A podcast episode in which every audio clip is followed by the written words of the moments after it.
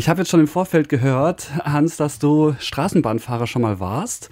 Vielleicht ein ganz kurzer Einblick zum Einstieg. Wie ist eigentlich so das Arbeitsleben als Straßenbahnfahrer? Ist, glaube ich, eine Realität, die für viele, die drin sitzen, doch erstaunlich fremd ist dafür, dass man eigentlich beim Arbeitstag doch begleitet.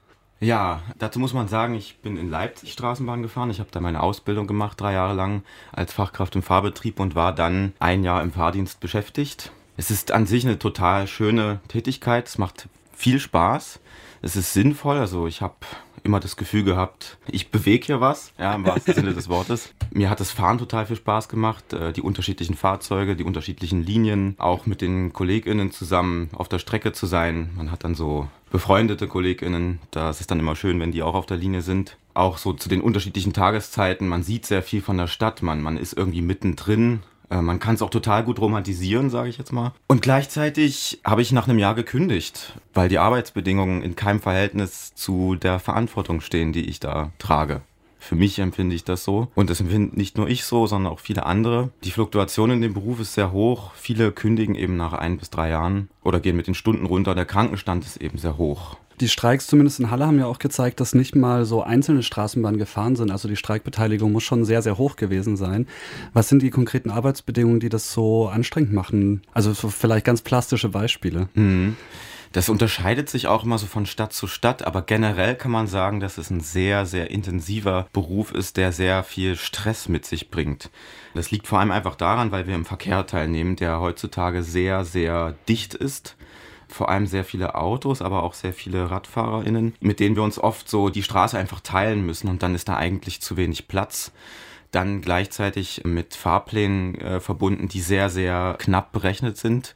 Also in Leipzig hatte ich immer das Gefühl, ich muss hier mit der Maximalgeschwindigkeit fahren und das ist dann doch relativ unangenehm, äh, wenn ich weiß, dass mir eigentlich auch jeden Moment irgendwie die Vorfahrt genommen werden könnte und mein Wagenzug 60 Tonnen wiegt und bei 50 km/h der Bremsweg dann doch schon um einiges länger ist als beim Auto. Das heißt, diese Verantwortung, die fährt dann die ganze Zeit mit und viele KollegInnen berichten, dass sie mehrere krasse Adrenalinstöße pro Dienst haben. Also es gibt auch so diese inoffizielle Statistik, ein Straßenbahnfahrer rettet pro Schicht zweimal ein Leben durch Klingeln oder durch eine Gefahrenbremse oder eben beherztes Reagieren.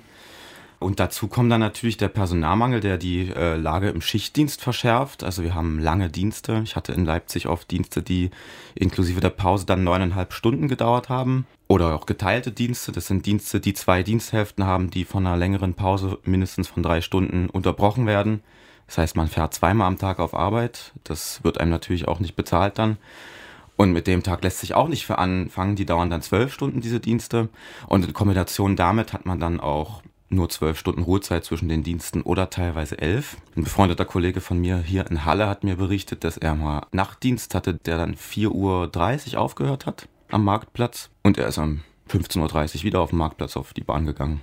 Und da frage ich mich dann, wie soll ich ausgeschlafen und konzentriert dann bis zu 300 Personen auf einmal bewegen und auch noch quasi für andere im Verkehr mitdenken und diesen Wagenzug irgendwie handeln, wenn nicht mal mehr der Dienstplan mich befähigt, ausgeschlafen und äh, fahrtüchtig auf Arbeit zu erscheinen. Also tatsächlich auch ganz konkret einfach Arbeitsbedingungen, die sehr belastend sind, was dann wahrscheinlich auch mit der Lohnhöhe nicht so ganz übereinstimmt. Tarifverhandlungen und Streiks beziehen sich ja häufig auf Lohnhöhe. Deswegen einmal ganz kurz der Dreh dazu. Darf ich kurz fragen, was so ein Einstiegsgehalt ist? Also als ich angefangen habe, waren es so 13,50 Euro die Stunde. Dann kamen noch Zuschläge dazu. Das hat sich jetzt aber in Leipzig massiv verbessert. In unserer Ausbildung hieß es immer, wenn man in Leipzig Straßenbahn fährt, muss man eigentlich nur nach Halle rüberwechseln und verdient 400 Euro mehr. Das hat sich jetzt umgedreht durch die Tarifverhandlungen im öffentlichen Dienst, konnten ja in Sachsen die KollegInnen schon mitstreiten. In Halle ging das nicht, weil der Tarifvertrag dort des Nahverkehrs nicht an den des öffentlichen Dienstes angelehnt ist, so dass man jetzt dank auch mit unter der Hilfe der Kampagne Wir fahren zusammen in Leipzig 500 Euro mehr verdienen wird als in Halle. Das ist also so ein kleiner Einblick in die Arbeitsrealität. Äh, Jakob, du sitzt hier auch noch und bist auch bei diesem Bündnis aktiv, wo ja Verdi als Gewerkschaft mit drin ist, aber auch Fridays for Future, also eine Verbindung praktisch zwischen Gewerkschaftsarbeit und Klimaaktivismus, nenne ich es jetzt so ganz grob. Was hat dich dazu bewogen, hier in diesem Bündnis aktiv zu werden?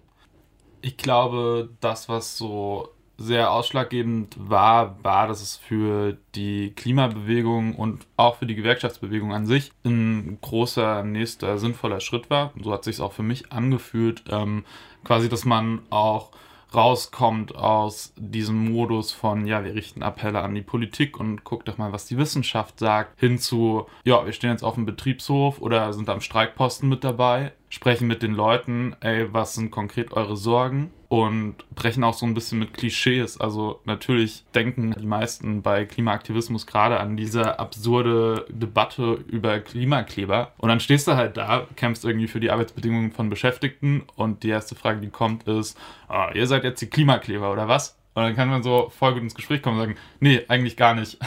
Also wir sind da, um mit euch zusammen hier bei den Streiks was zu erkämpfen, für euch bessere Arbeitsbedingungen und insgesamt bundesweit einen ausfinanzierten ÖPNV, also ausfinanzierten Straßenbahn- und Busverkehr. Und da einfach noch mehr auf Augenhöhe mit Menschen zu kommunizieren und Menschen auch konkret bewusst zu machen und eine gemeinsame Erfahrung zu machen, wie kann denn irgendwie ein Kampf gegen die Klimakrise für alle nützlich sein, ist eine sehr schöne Erfahrung.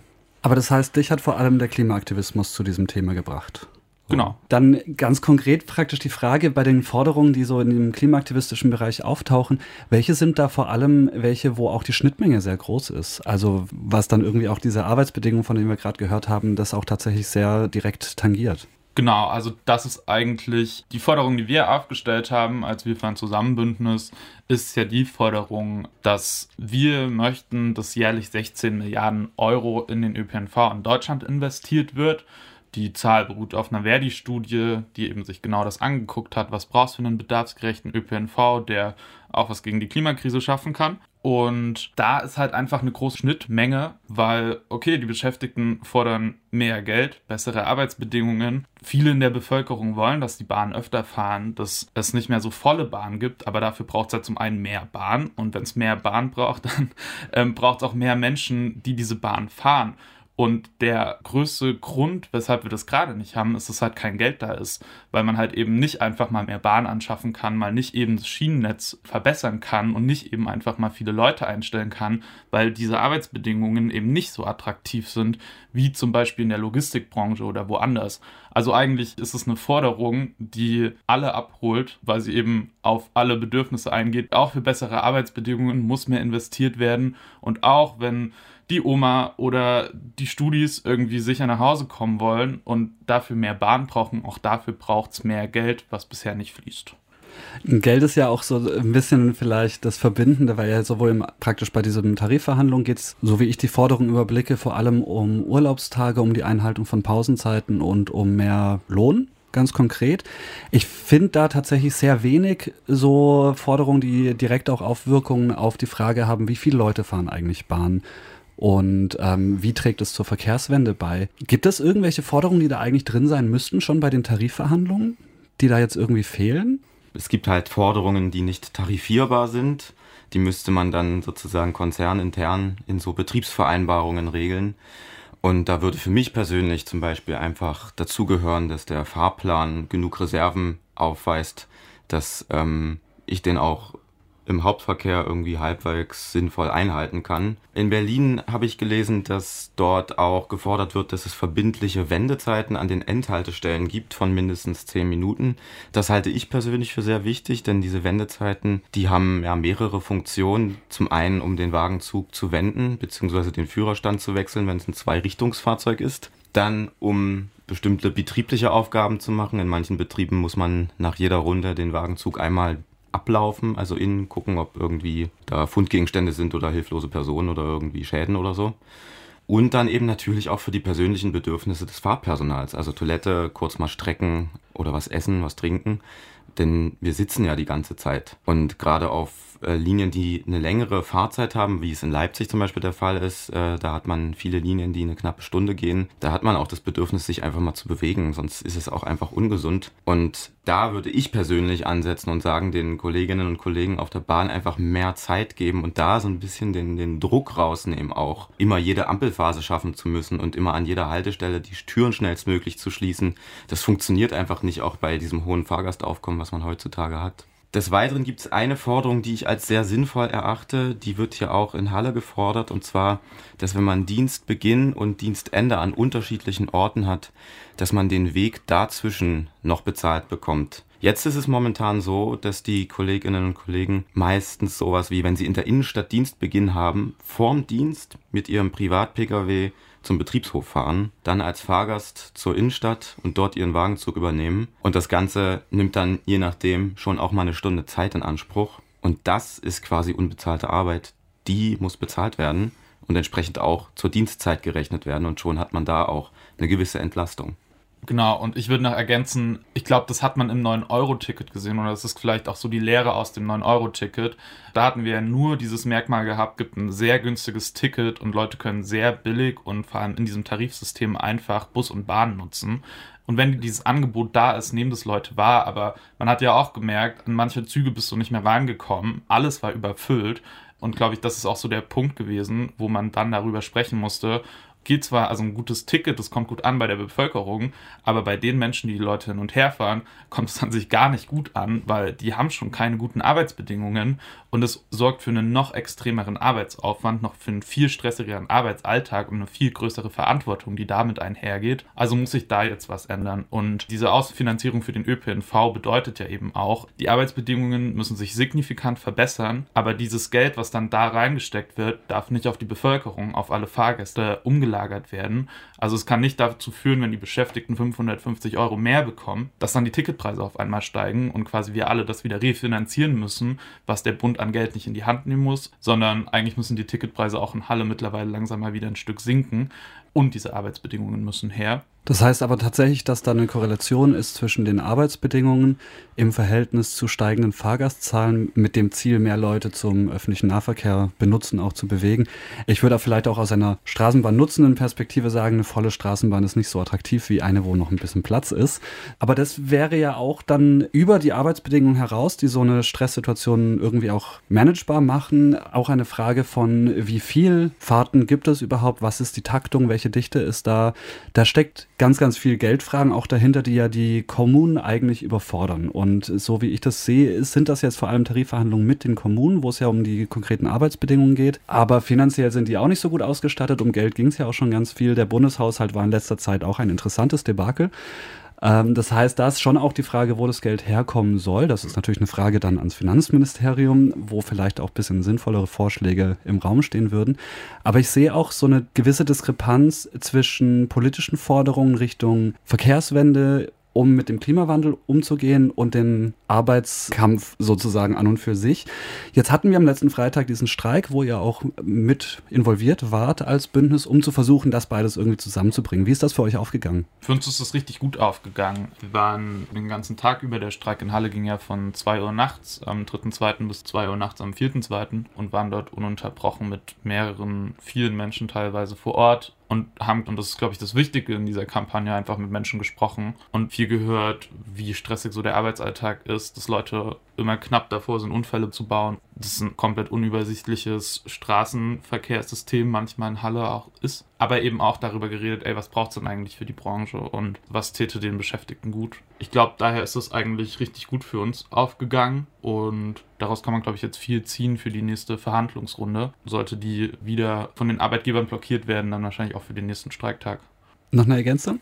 Ich glaube, dass wir auch mit den Beschäftigten zusammen oder beziehungsweise den Beschäftigten auch immer mehr klar machen können, dass die Klimabewegung jetzt nicht gegen ArbeiterInnen ist, sondern eigentlich diese beiden sich zusammenschließen müssen, um etwas zu bewegen.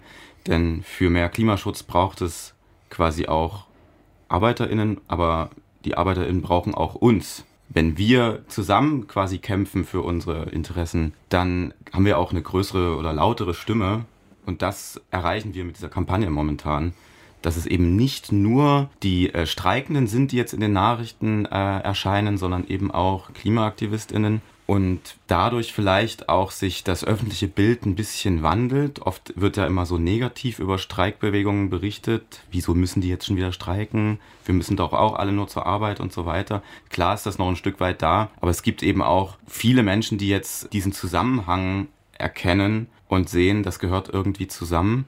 Und insofern können wir das auch öffentlich positiv framen, dass es eine gute Sache ist, jetzt zu streiken. Und ich glaube, das gelingt uns ganz gut. Das ist also die Erfahrung von diesem Freitag. Die Verhandlungsrunde läuft. Mal schauen, wie lange das geht. Gibt es da schon Anzeichen, dass tatsächlich die Arbeitgeber jetzt gerade in Berlin, Sachsen, Sachsen-Anhalt irgendwie auch auf die Forderungen zugehen? Nein. Nein. Also kurz gesagt, ähm, bisher noch nicht. Ähm, sonst wäre es vielleicht jetzt auch nicht zu dem Streik gekommen. Also Arbeitgeber hätten sich natürlich auch entscheiden können, ein vernünftiges Angebot vorzulegen, mit dem sie ihren eigenen Beschäftigten auch ein bisschen aus der Patsche helfen und sich auch hinter die Beschäftigten stellen. Das haben sie vielleicht auch ein bisschen erwartbar nicht getan. In Sachsen-Anhalt kam gar kein Angebot. In anderen Ländern gab es Angebote, die aber wirklich sehr dreist waren, wo es eben dann auch nicht um eine Reduzierung zum Beispiel von Wochenarbeitsstunden ging, sondern ganz im Gegenteil, dass dort den Kollegen angeboten wurde, sie können doch freiwillig 43 Stunden die Woche arbeiten, was natürlich jetzt auch in dieser Bewegung nicht so auf fruchtbaren Boden stößt, äh, zusammen mit den Beschäftigten und dort wahrscheinlich auch eher die Streikbereitschaft erhöht, als irgendwie da mal ein bisschen weniger Öl ins Feuer kippen zu müssen. Das ist eigentlich auch ganz interessant im Kontext, dass ja auch gerade die Vier-Tage-Woche eigentlich ganz viel ausprobiert wird mit bisher sehr erfolgreichen Aussichten, dass es tatsächlich sinnvoller ist, erholter zu arbeiten, weil mehr dabei rauskommt, wie wenn man dann erschöpft nochmal sich einen Tag hinschleppt. So gesehen die Arbeitserhöhung schon mal spannend. Gibt es auf der praktisch klimapolitischen Seite irgendwelche Bewegungen, die da vielleicht eine positive Richtung weist? Ich habe schon mitbekommen, Klimastreik 1.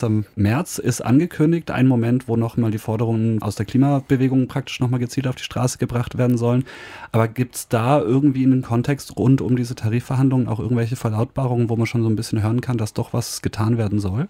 Naja, nicht wirklich. Mir ist jetzt nichts bekannt. Im Prinzip können wir halt immer wieder wiederholen, dass der Verkehrssektor einer der Sektoren ist, die von ihrer Klimabilanz am schlechtesten sind, beziehungsweise wo immer noch mehr Emissionen entstehen, als abgebaut werden. Und das ist, glaube ich, das, wo wir nochmal das groß öffentlich machen müssen oder immer wieder wiederholen müssen, dass dort einfach vom Verkehrsministerium auch mal die Arbeit gemacht werden muss und dass wir dort eben über die Arbeitsbedingungen ran müssen an dieses Thema. Genau, und ich glaube, am Ende ist es ja ein Arbeitskampf und ein Klimakampf, der da Hand in Hand geht. Diese Erfahrung hat ja Fridays for Future jahrelang gemacht durch diese Appelle und wir wiederholen unsere Forderungen und hoffen, es passiert was. Passiert letztendlich wirklich recht wenig und wir wollen das halt erkämpfen, zusammen mit den Beschäftigten und eben diesen Druck gemeinsam mit denen aufbauen, uns noch besser in der Stadtgesellschaft vernetzen ähm, und mit der Bevölkerung zusammen eben diese Streiks unterstützen, diesen Forderungen auch einen breiteren Raum zu geben und denen auch eine größere Legitimation zu verschaffen, um das dann eben gemeinsam zu erkämpfen. Und dass jetzt kein Angebot kommt, liegt vielleicht auch daran, dass es eben erst der erste Streiktag war. Und wenn weiter blockiert wird, wird halt weiter gestreikt. Ähm, und ich glaube, das ist eine Auseinandersetzung, die, wenn die Motivation dafür da ist, auch noch ein ganzes Stück geführt werden kann. Das heißt, die Perspektive für die nächsten vier Wochen ist weiter streiken, wenn die Verhandlungen ergebnislos bleiben oder nicht befriedigend. Und dann Klimastreik am 1. März, um auch nochmal die Seite praktisch stark auf die Straße zu bringen, dann wahrscheinlich auch mit den Beschäftigten zusammen. Und dann stehen irgendwann noch Stadtratswahlen an. Wie blickt ihr auf diese kommenden Monate? Was wünscht ihr euch dafür ganz konkret? Also da sind wir mit den gewerkschaftlich organisierten Beschäftigten, also dem Vertrauensleute-Gremium, auch schon im Austausch.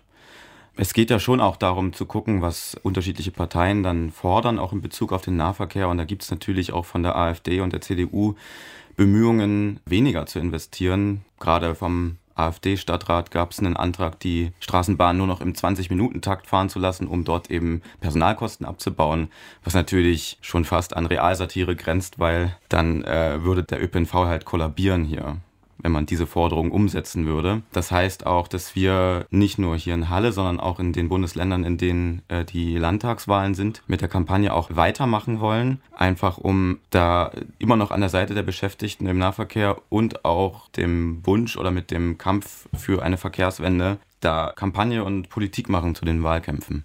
Und ich glaube, bei vielen Beschäftigten, die haben auch einfach ein Bewusstsein, was gerade politisch so passiert. Aber es ist natürlich auch einfach nachhaltig für viele, die da vielleicht sich auch noch in so einer Grauzone bewegen, ähm, mit denen darüber sprechen zu können ey, was die AfD da zum Beispiel auch in Halle fordert, das betrifft deinen Arbeitsplatz. Wenn im ÖPNV weniger investiert wird, kannst du deinen Job verlieren. Und ich glaube, dass das gerade auch wirklich eine starke Bewegung ist, die sich da aufstellt bundesweit, dass es eben diese vielen Demos gibt, ähm, dass man ja aber eben auch in diesem Kontext schauen muss, wie können wir das verstetigen und wie kann das ähm, nachhaltig entwickelt werden, dass das eben nicht einfach verpufft. Und ich glaube, dass wir da auch als Kampagne eben einen Beitrag leisten können, eben auch genau über diese Themen in Betrieben zu sprechen, für die das natürlich ein Riesenproblem wäre, wenn gekürzt würde aber für die es natürlich auch ein extremes Problem wäre, gerade migrantisierte Menschen, die zum Beispiel bei der HAWAG oder in den Leipziger Verkehrsbetrieben arbeiten, die dort auch nochmal einer viel größeren Gefahr ausgesetzt werden, würden eben diese Kräfte mehr politische Macht im Parlament bekommen, dass man auch mit der Kampagne dagegen agitieren kann und muss. Und da werden wir uns nach den Streiks wahrscheinlich vertieft dran setzen.